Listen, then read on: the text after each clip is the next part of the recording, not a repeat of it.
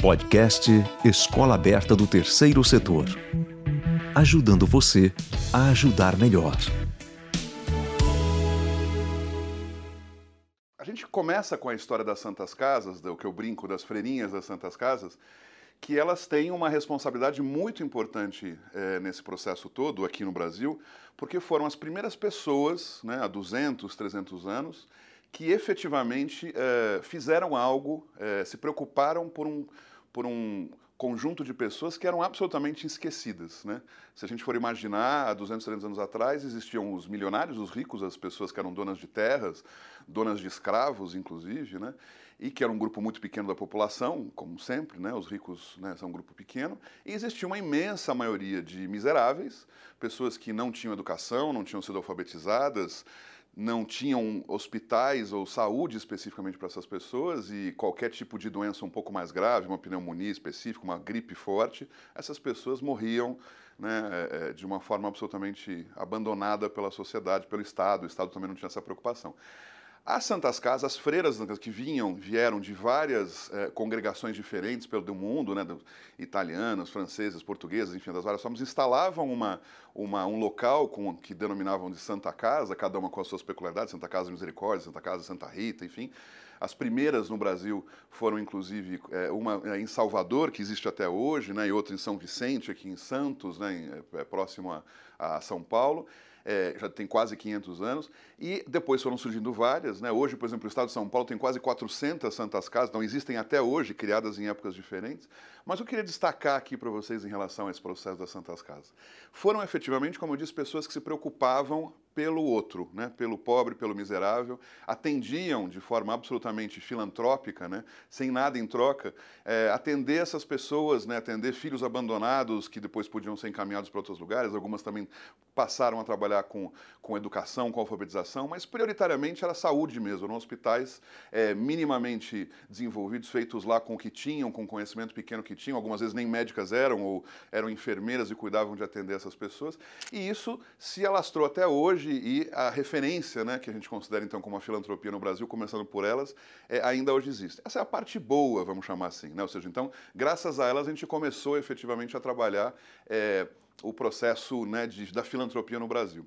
A parte que eu gostaria de comentar como um, um, um trabalho que não foi legal, né, que é ruim, né, é, é, que também veio com, é, com o modelo das Santas Casas, desse atendimento né, às pessoas, um modelo de captação que é o que a gente chama do modelo da esmola. Né? Ou seja, então, aquelas freiras naquela época, elas tinham como única forma, último, único conhecimento, único método de arrecadação de recursos, o pedido da esmola, que podia vir o que viesse, né, que Deus é, abençoasse, né, que viesse o que, que, que fosse possível. Né? E esse modelo da esmola, esse sim não foi um bom modelo, não é um bom modelo é, para a gente imaginar como que se deve é, fazer a captação. Não entendam esse raciocínio como a esmola como dinheiro pequeno. Eu posso, se quiser, se a gente tentar, a gente consegue é, pedir dinheiro, pode ser um milhão de reais, num modelo esmola. Né? O que, que eu estou querendo dizer com isso? Esse modelo onde você se inferioriza, né? se você se ajoelha a esse pedido. O doador é uma pessoa muito importante que eu vou fazer o que ele, o que ele disser, o que ele pedir para mim da forma, de uma forma muito condescendente, muito ruim. Né?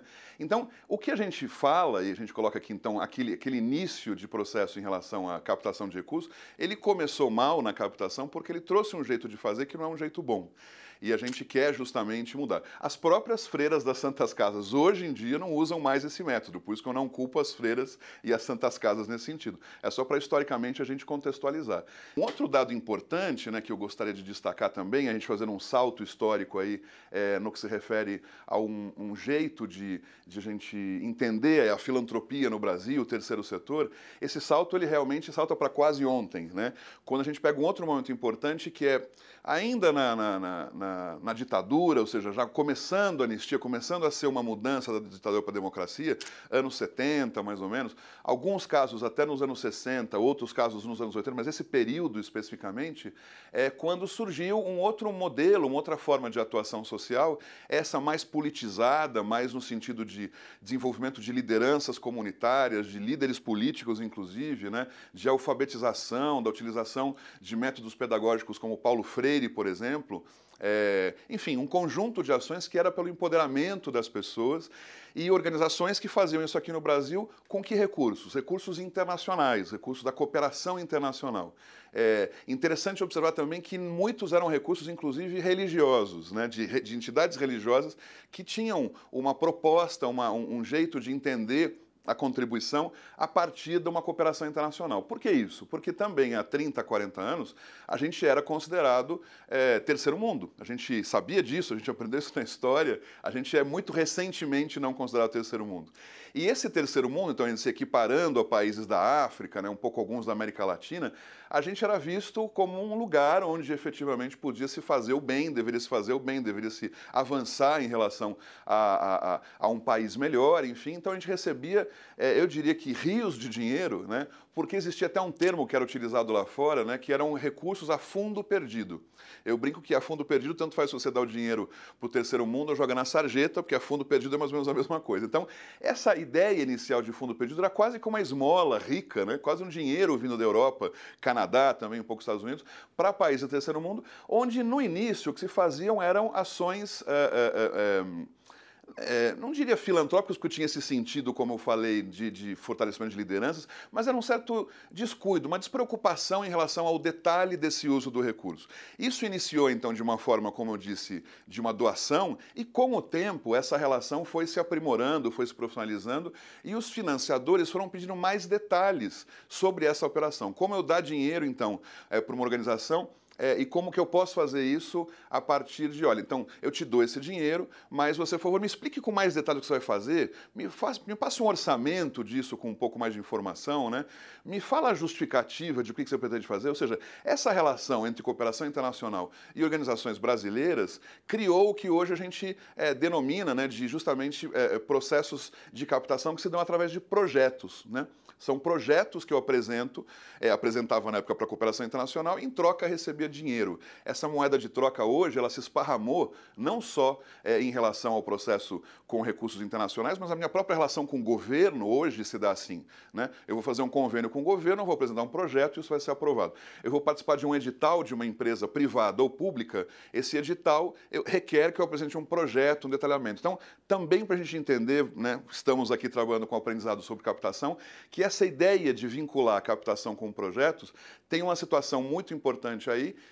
que é, é a história disso. Né? Isso começou fortemente pela cooperação e que hoje existe esse modelo.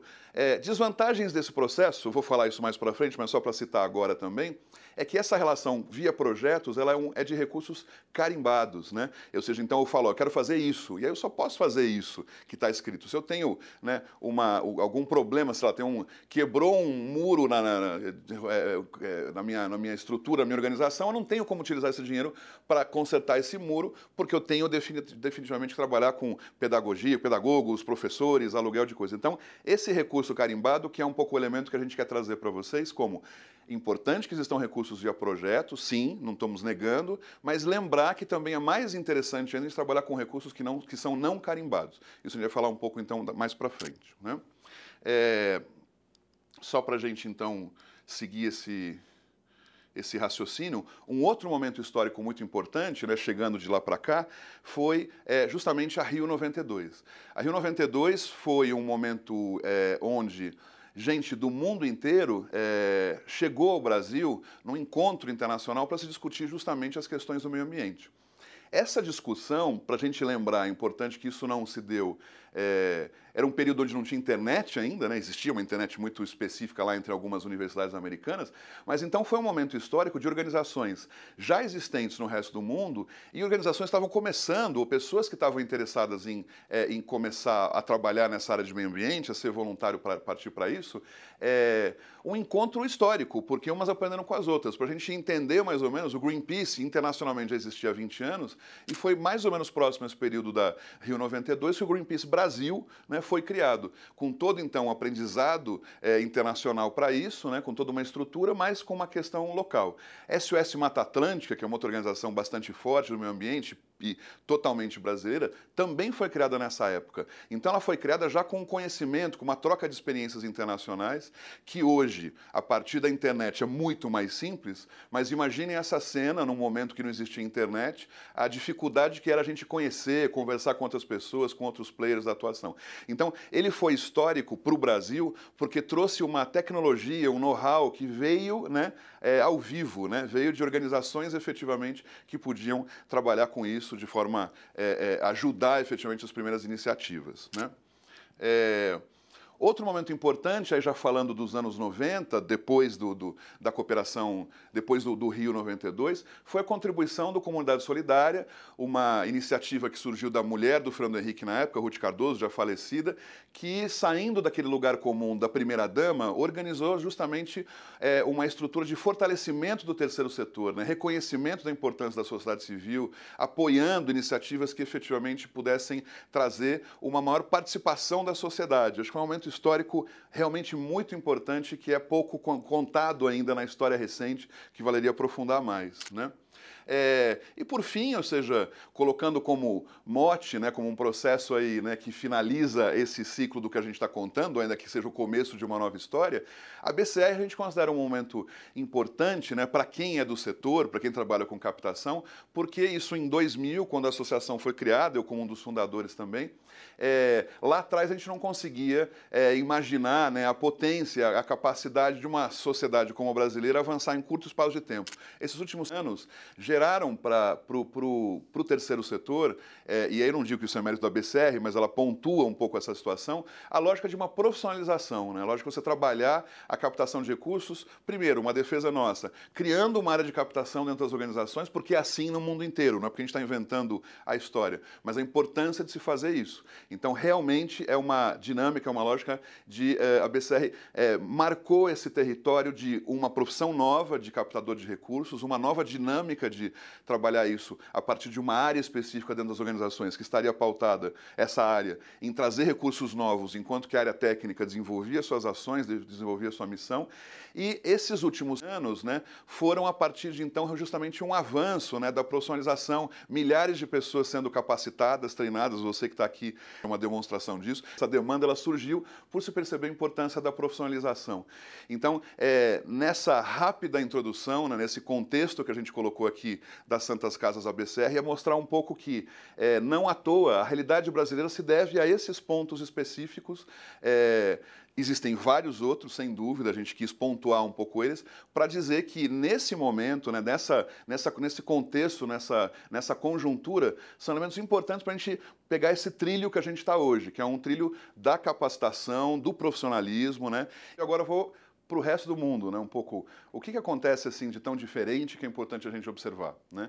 Existe uma questão especificamente nos Estados Unidos que quando eu comento no, com os meus alunos em aula, né? Ou seja, qual seria um bom exemplo de imaginar uma boa captação de recursos? Eu falo que o melhor exemplo para isso são as escoteiras, né? Americanas. E as pessoas ficam um pouco na dúvida por que isso, né? Porque a gente não está falando de algum cara engravatado que vai buscar dinheiro eh, nas empresas ou coisas do tipo, ou patrocínios que são feitos eh, na área cultural, por exemplo. As escoteiras eu dou como referência, como um bom exemplo, porque elas efetivamente é, tratam de conseguir recursos com toda a capacidade que está nelas mesmas. E aí, eu, inclusive, quando eu trago o termo, né, ou seja, captação de recursos, vem de uma tradução não muito bem feita é, de fundraising, um termo que chama fundraising.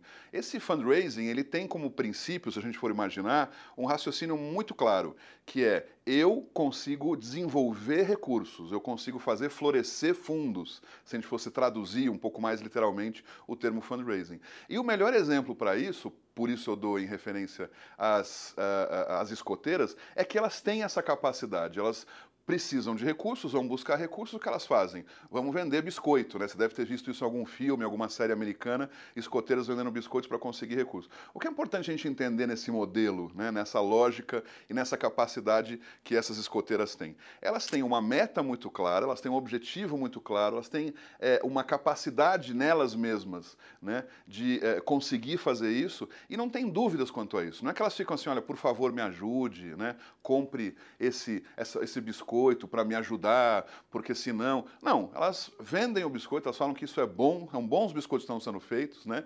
E é, essa dinâmica, para a gente trazer para o Brasil, para fazer um comparativo, é assim que a gente deveria imaginar como que é a captação de recursos. Cada um de nós, cada gestor uma organização, ou mesmo um captador de recursos que trabalha numa organização, ele tem sim capacidade de definir uma meta objetiva de quanto recurso vai obter, ele coloca um prazo para isso, evidentemente, uma meta que tenha bom senso, não vamos falar assim, eu vou conseguir do dia para a noite um milhão de reais, mas a partir da história da organização e um tempo suficiente, você consegue definir uma boa meta e uma busca de recursos. E você não fica dependente, justamente, da boa vontade de terceiros para isso. Né? Ou seja, existe efetivamente uma, uma capacidade que está em nós de fazer isso.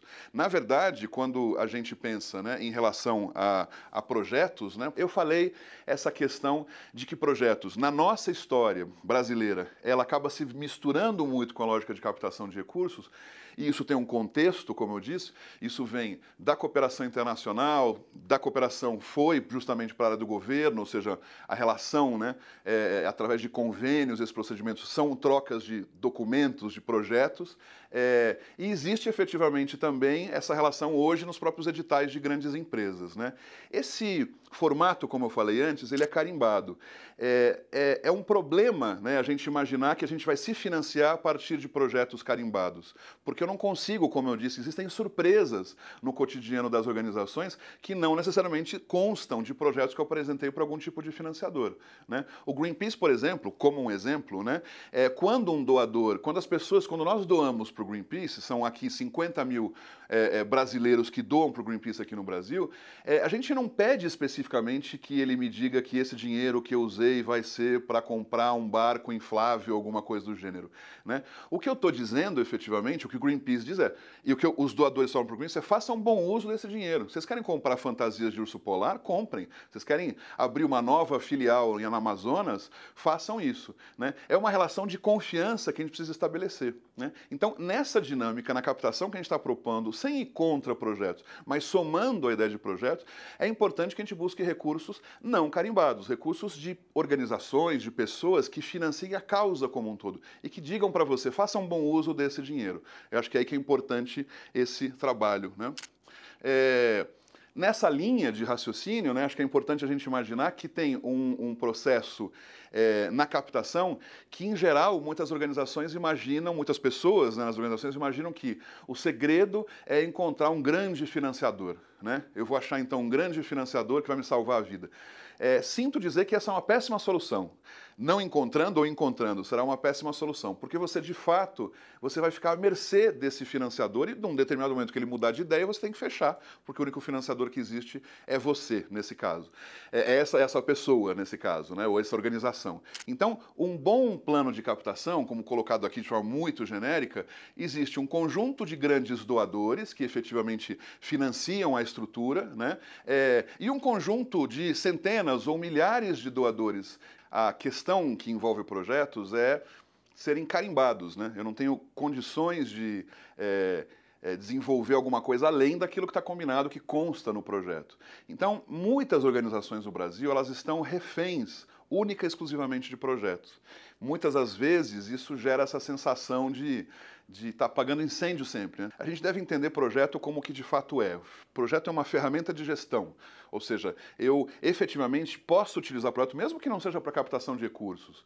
Eu quero utilizar projetos porque é uma forma fácil de eu entender o que eu preciso fazer, quanto custa, como é que eu vou dividir isso nos meses, quais são os objetivos que eu tenho com isso. Então, ele te ajuda a pensar mas ele não necessariamente precisa ser a sua principal fonte, não deve ser a sua principal fonte de financiamento, como provavelmente é para muitos de vocês. Né? É, e aí é nessa questão, nessa mudança, né, essa migração que a gente quer propor quando se pensa um plano de captação mais amplo. Né? Imaginar soluções, situações onde eu volto a acreditar, volto a lembrar que a causa é um elemento importante para buscar recursos, inclusive. Eu tenho que procurar aliados para isso. Né? O projeto, mal ou bem, ele é uma espécie de financiamento de algo quase como uma prestação de serviços. Né? A questão é que nessa prestação de serviços, muitas vezes a causa é a última das coisas que é pensada. Então é importante aí a gente entender esse raciocínio de trabalhar projetos como uma forma de a gente entender, de a gente trabalhar é, de forma estruturada, mas ele não necessariamente é a forma importante de eu entender isso quanto à causa. Né? Ou seja, é, no caso do Greenpeace, por exemplo, a gente tem uma situação onde no Greenpeace ou outros, eu poderia falar do Médicos Sem Fronteiras, enfim, Plan, várias organizações. Eu tenho uma situação onde os doadores dizem: eu é, me disponho a dar um dinheiro para você e você faça bom uso dele. O que, que, é isso? É uma relação de confiança, né, de missão.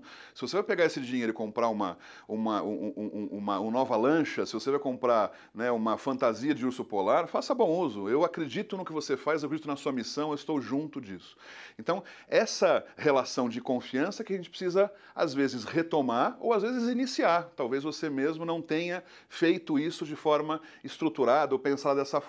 Né? Você imaginou talvez que o processo de, de, de mudança é, estava só em você, você, você e o seu grupo inicial eram as pessoas importantes né, que defenderiam uma causa, quando na verdade uma boa causa e uma boa organização ela tem que estar pautada por uma base de uma pirâmide focada em centenas ou milhares de financiadores, de doadores, de apoiadores, de aliados. Né? Quanto mais aliados, mais apoiadores uma organização tiver, mais legítima ela ela é.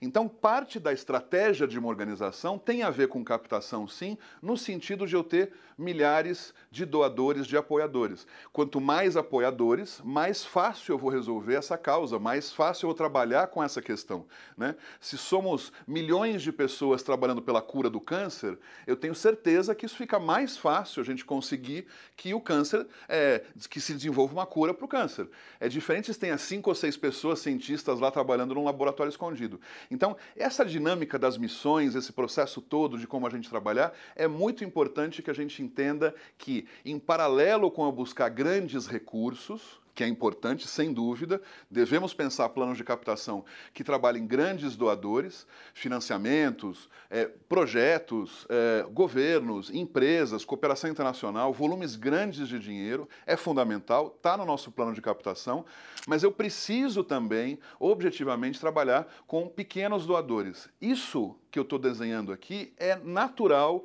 para qualquer organização lá fora. Ela entende isso claramente. Ela percebe a importância que, que é ter milhares de doadores, milhares de apoiadores para que a causa seja significativa. Nós, no Brasil, como tivermos uma história muito pautada por grandes volumes de recursos que vinham de uma vez, a gente pautou muito a dinâmica de financiamentos por essas grandes doadores.